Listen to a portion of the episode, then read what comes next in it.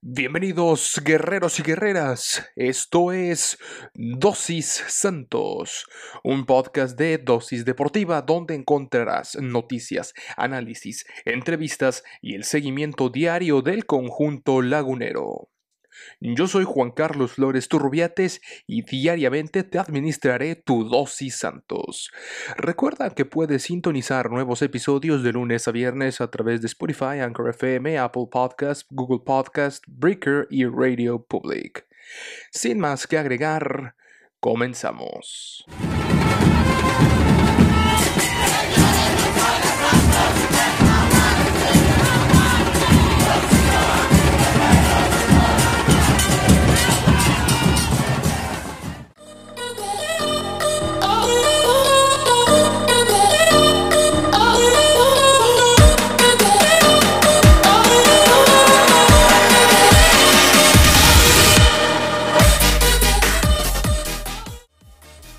Ya es eh, jueves, eh, por supuesto, es 4 de febrero. Bienvenidos guerreros y guerreras a este episodio nuevo, por supuesto, de Dosis Santos en nuestra semana de estreno a través de Spotify, Anchor FM, Google Podcast, Pocket Cast, en cualquiera de las plataformas eh, en donde nos estén sintonizando. Les agradecemos infinitamente el apoyo, el recibimiento y el cariño que hemos tenido mm, por parte de todos ustedes. Eh, ya lo saben, siempre eh, activando, por supuesto, el modo guerrero en este episodio correspondiente al día jueves eh, traeremos todas las noticias en detalles del conjunto del Santos Laguna, algunas salidas, eh, algunas llegadas, el reacomodo, por supuesto, que ha tenido el equipo dirigido por el profe Almada. También hablaremos del primer entrenamiento ya que sostuvo y la bienvenida por parte de sus jugadores de Andrés Ibargüen y, eh, por supuesto, también unas declaraciones que hizo el profe Almada esta semana respecto al tema de Julio César Furch, salió del equipo para precisamente jugar con el Atlas, en donde no estará presente Julio César Furch debido a una fractura que tuvo en la pierna, si no mal recuerdo, en el tobillo, que lo va a dejar fuera gran parte de esta temporada.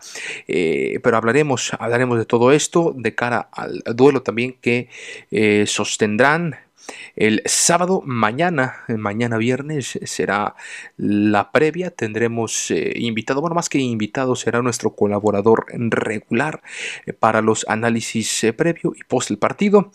no voy a decir su nombre, pero es un gran compañero donde he compartido pocos, pero diferentes espacios y conozco su trabajo, su trayectoria. Es un hombre de fútbol.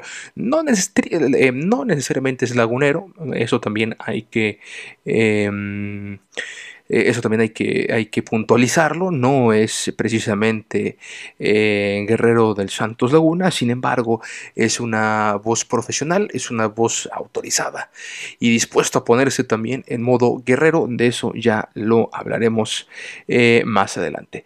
Pero si les parece, vamos a hablar nuestro primer eh, tema, nuestra primera noticia el día mm, de hoy, que es, lo comentábamos, de hecho, ya lo comentábamos esta semana también aquí en Dosis Santos, ya se oficializó la salida de Octavio Rivero. No habíamos tenido posibilidad ni chances de hablar de este comunicado que eh, sacó esta semana, el 2 de febrero, el, el conjunto de Santos Laguna en sus redes sociales. ¿Qué fue? ¿Qué fue lo que dijo Rivero? Bueno, dijo que el delantero arribó a la institución santista en el torneo Apertura 2019. Tenía poco con este equipo, sin embargo disputó un total de 32 partidos de Liga MX. El comunicado menciona, agradecemos la entrega y el compromiso demostrado por el atacante uruguayo durante su estancia en el club, deseándole el mayor de los éxitos en sus futuros proyectos. Esto es lo que menciona el comunicado al Viverde. En el tiempo, en estos 32 partidos estuvo Rivero el uruguayo, anotó 6 eh, eh, goles, disputando en estos 32 partidos con la casaca de los guerreros, mientras que en tres duelos de copa anotó tres tantos. En este torneo no vio acción con el primer equipo y disputó dos partidos con la categoría sub-20. Pues ahí está Octavio Rivero, que pues en realidad eh, tuvo un desempeño mm, bajo con el equipo lagunero. Esperemos que le vaya mejor, posiblemente eh, con su retorno no al fútbol uruguayo, pero sí al Colo Colo, equipo que ya lo pretendía buscar a Octavio Rivero. Pues así está, entonces ya se hizo oficial la salida de Rivero del club. Y bien, en más información, también es importante mencionar eh, las declaraciones que hizo eh, Gorriarán, el mediocampista uruguayo, quien eh, tras la salida de Rivero mencionó Gorriarán que confía en Osejo y en Ignacio Geraldino para hacer los goles en el club. Fernando Gorrera manifestó esta confianza que tiene hacia el trabajo que realizan Alberto Osejo, Ignacio Geraldino en el ataque santista, el cual se vio afectado con la partida de Octavio Rivero hace unos días que ya eh, comentamos largo y tendido en este espacio. El mediocampista uruguayo destacó la labor que han realizado ambos jugadores en estas cuatro fechas, cosa que también lo hemos eh, comentado aquí, coincidimos con Fernando Gorreán, así que espera que los goles lleguen de un momento al otro. ¿Qué fueron? ¿Cuáles fueron las palabras de Fernando Gorrerán? Menciona que es eh, un poco complicado. Se nos fueron los dos eh, nueves que teníamos, mencionando obviamente a Furch y a Rivero. Pero en estas cuatro fechas, Osejo y Geraldino mostraron estar a la altura del equipo. Son dos grandes jugadores. Eso es importante para nosotros. El 9 que necesitamos es triste, las dos bajas de Julio y de Octavio. Pero los que vienen lo hacen de buena manera, supliendo esa falta de nueve, así lo expuso Gorriarán.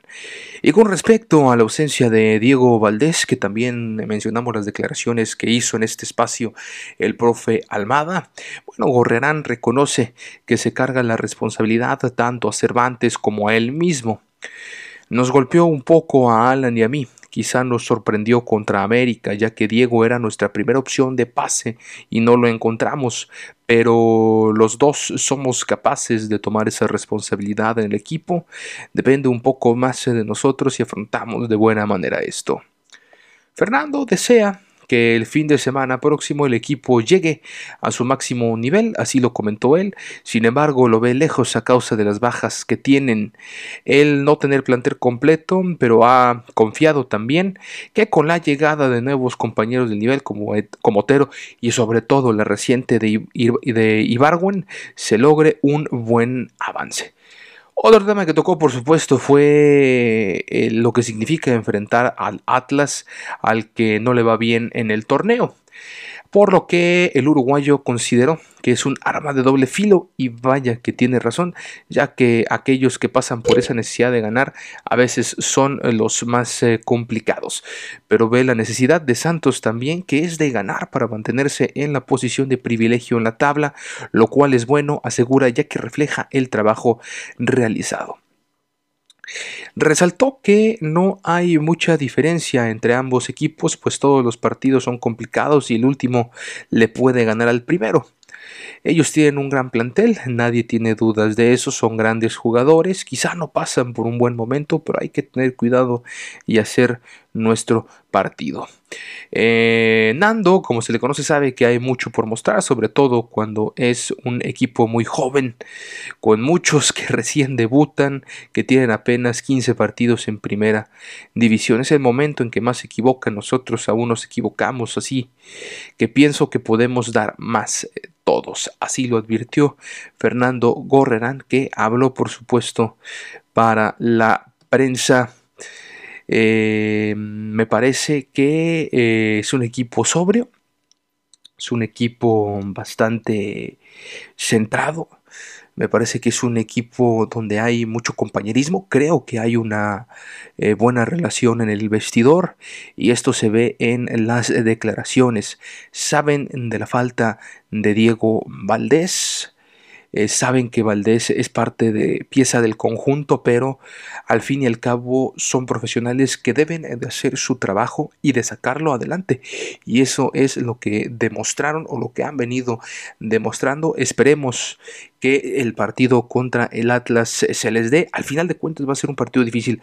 Por un lado, lo que menciona... Eh, gorrearán el hecho de que es un equipo necesitado y muchas veces eso los hace eh, que sean equipos peligrosos, pero por otro lado también es un equipo que conoce que, prácticamente la mayoría de ellos vistió en algún momento, muchos de ellos hace poco tiempo la casaca del Santos Laguna. Incluso el mismo Diego Coca conoce lo que es dirigir al conjunto lagunero. Entonces estamos hablando que será un partido bastante ríspido, un partido bastante... Eh, es que eh, puede ser eh, trabado y que, y, que es una gran oportunidad sobre todo para Diego Coca, pero no me voy a adelantar a hacer ningún análisis, ninguna previa de eso lo hablaremos el día de mañana, viernes. Por lo pronto, vamos a más información también del conjunto lagunero que tenemos preparada para todos ustedes. Y bueno, eh, más información por supuesto. Lo habíamos comentado en este espacio, eh, sobre todo en, el primer episodio de Dosis Santos, eh, la actuación de Santiago Muñoz destacadísima. Comenté que este jugador pretendía salir al mercado extranjero.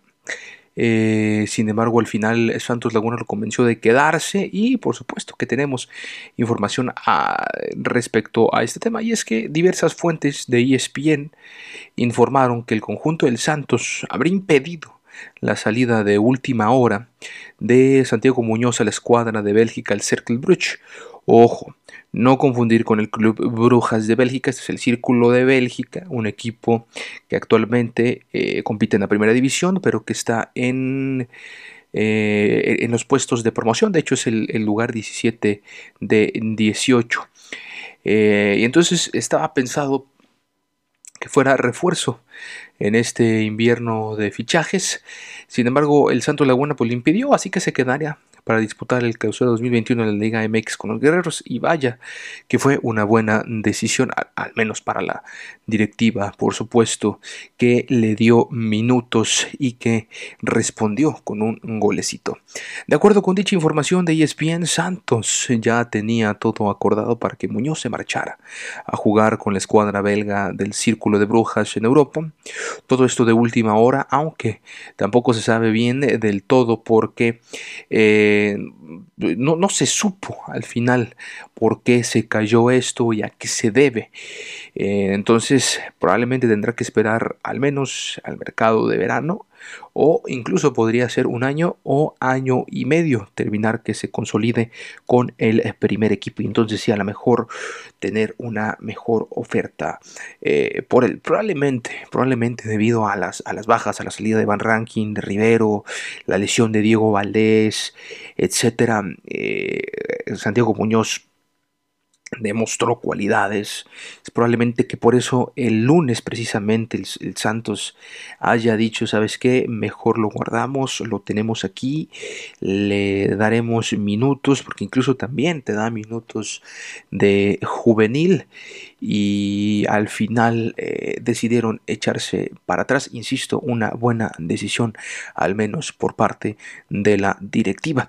Eh, interesante también mencionar que el eh, director deportivo del Circle Bruch es Carlos Aviña, mexicano, está siendo parte eh, está, siendo parte de, este plantel y es, eh, o más bien sirve o funge como puente para la captación de futbolistas mexicanos con talentos que podrían ir, a Europa. Él ha sido el gran artífice, el señor Carlos Aviña, que jugadores como Federico Viña, Santiago Díaz, Santiago Cáceres y Sebastián Cáceres pudieran llegar al Club América en su momento y ahora está intentando llevar mexicanos a la Liga de Bélgica. Em, pues bien, ahí está la información de Santiago Muñoz del por qué y del cómo Entonces eh, pudieron convencer a este futbolista que lo aceptó bastante bien.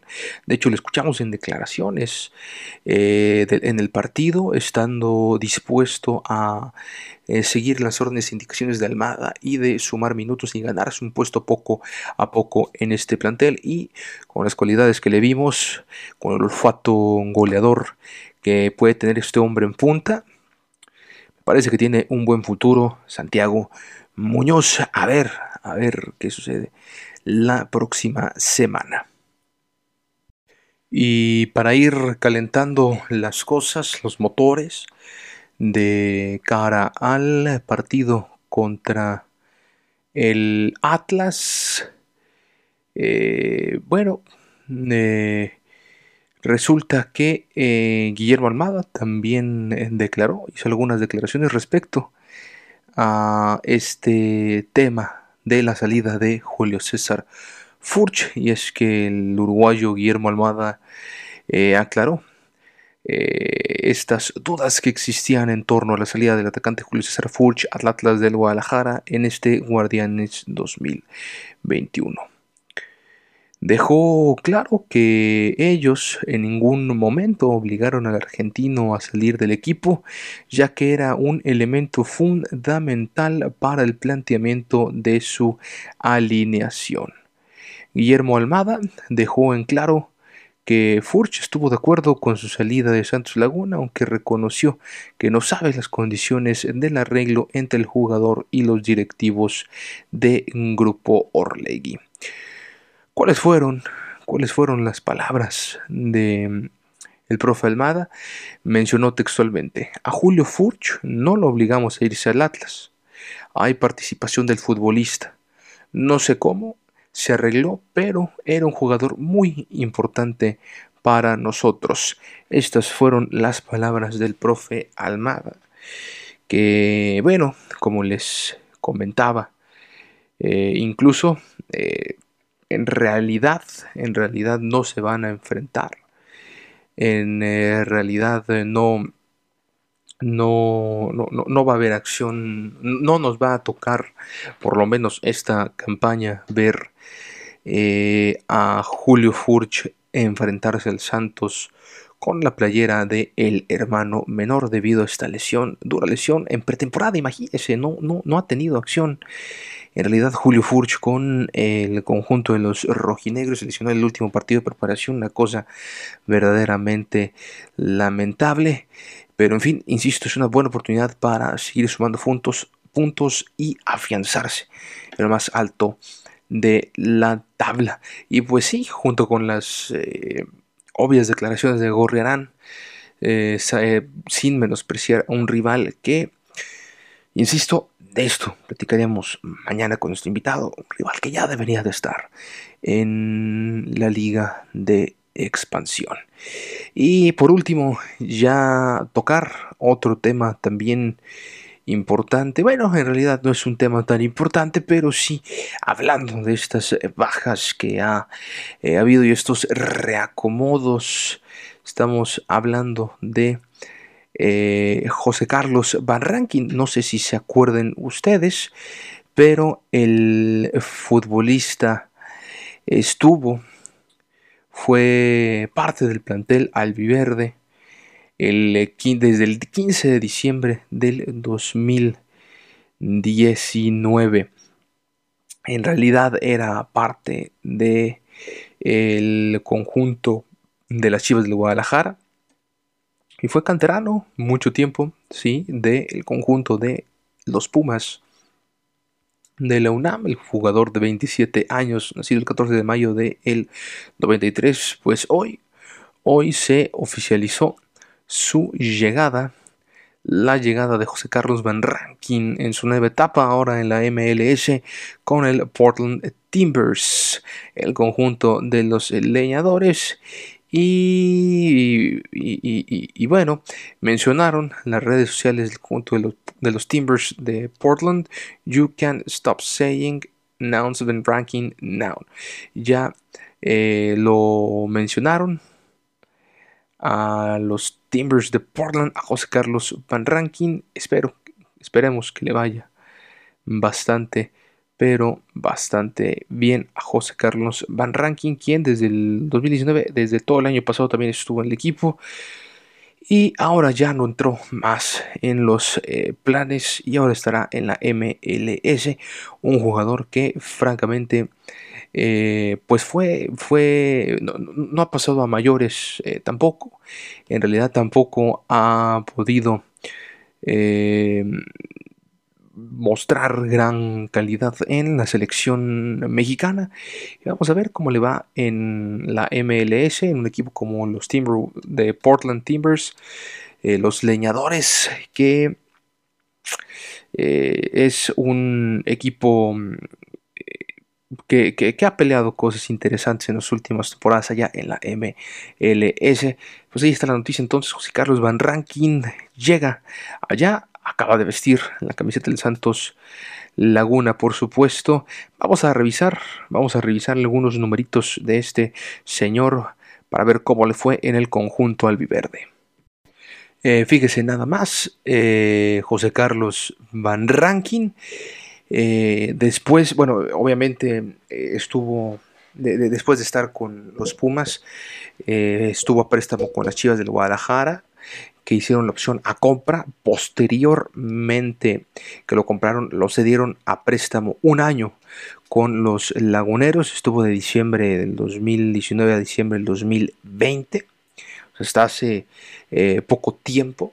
En este año no, no realizó el conjunto lagunero la opción de compra. Regresa entonces en diciembre al cuadro del rebaño sagrado y es ahí en donde no entran los planes de Víctor Manuel Bucetich, por los que ahora ya llega a la MLS. En los dos torneos que disputó con los guerreros, Van Ranking eh, fue titular, se adueñó de la titularidad, disputó 24 partidos de Liga MX y tuvo solamente dos golecitos en su haber de este muchacho que tampoco, eh, tampoco entró en los planes ni de Almada ni de Buce entonces ahora va a haber acción allá en los Estados Unidos. Esperemos que le vaya bien, esperemos que agarre buen nivel, que, que se afiance como un gran jugador y eh, que, pueda a lo mejor regresar al fútbol mexicano con una mayor eh, jerarquía, con un mejor nombre,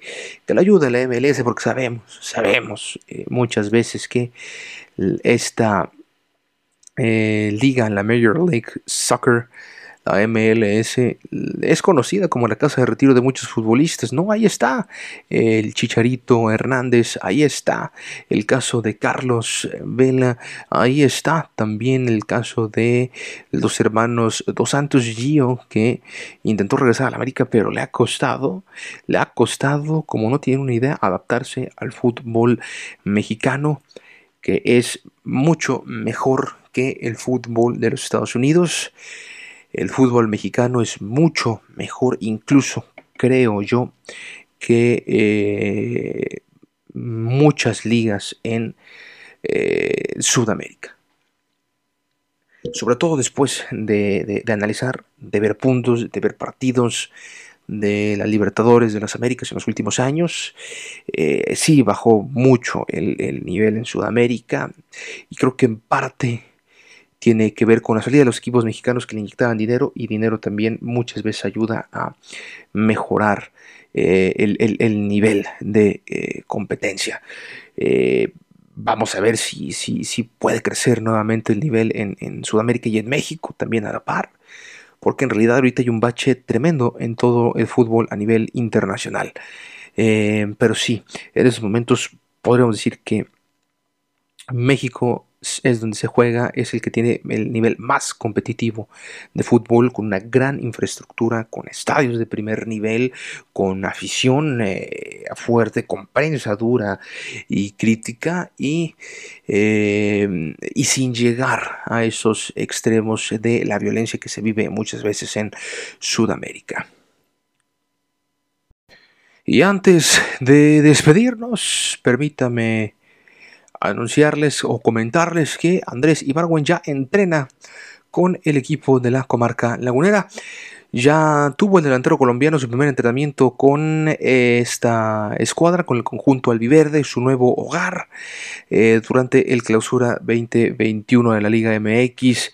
Y vaya que fue bien recibido, le dieron una gran, gran, gran bienvenida Andrés Ibargüen con una pamba loca por parte de eh, toda la plantilla. El delantero colombiano Andrés Felipe Ibarwen ya tuvo su primera sesión de entrenamientos con el Santos Laguna y probablemente estaría debutando con los guerreros esta jornada 5 del torneo clausura 2021 de la Liga MX ante los rojinegros del Atlas. Vamos a ver, vamos a ver esto mañana, lo platicaremos también en la previa del juego contra los rojinegros. colombiano, por supuesto, viene de jugar con las Águilas del América eh, que se dio en una, una violencia brutal, eh, de una manera muy ríspida, salieron muy, violentados tanto directiva como el jugador. El jugador que estuvo tres temporadas con el equipo de Cuapa desde su llegada en 2018. El primer gol de Barwen con el América lo marcó el 6 de marzo goleada 4 por 0 sobre el Tauro FC, eh, partido correspondiente a los cuartos de final de ida de la CONCACAF Liga de Campeones del 2018, saliendo como la figura, además de dar una asistencia. En tres temporadas con el América, el colombiano sumó 9 goles en 64 partidos jugados en la liga, mientras que en Cuapa vio acción en 6 partidos sin anotar un gol en sus participaciones. Y es que Ibarwen llega a este plantel que viene haciendo las cosas bastante bien. Me parece que no sé si mejor que el América, porque América todavía falta ver el trabajo que no se ve bien reflejado de, de Solari, pero vaya que el Santos viene haciendo bien las cosas desde el inicio de esta temporada.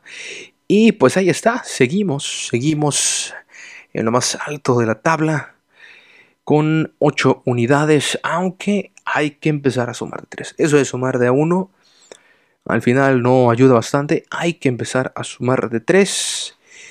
Y vamos a ver si Ibarwen ya entrenó, ya se adaptó. Están las imágenes en las imágenes en las redes sociales de Santos Laguna ya con la casaca de entrenamiento y la indumentaria también de entrenamiento del gran eh, Andrés en este colombiano, que vaya que le ha ido bien a Santos con los jugadores colombianos. Pues ahí está Otero, que le ha ido también bastante bien. Falta ver cómo va a explotar. Pero pues ahí está, recuerden a Carlos Darwin Quintero, por supuesto. El colombiano también que hizo hizo cosas grandiosas en el equipo del Santos de la comarca lagunera. Señores, con esto nos despedimos, con esto nos vamos. Mañana ya lo sabe, eh, presentaremos a nuestro colaborador que será con nosotros dos veces por semana, hablando aquí en este espacio de Dosis Santos. Recuerde seguirnos en redes sociales. En Instagram estamos como dosis.santos y en Twitter me pueden encontrar como Juan Carlos-FLT. Mi nombre es Juan Carlos Flores Turrubiates. Yo lo espero el día de mañana viernes con mucha más información y noticias aquí en su programa Dosis Santos. Adiós.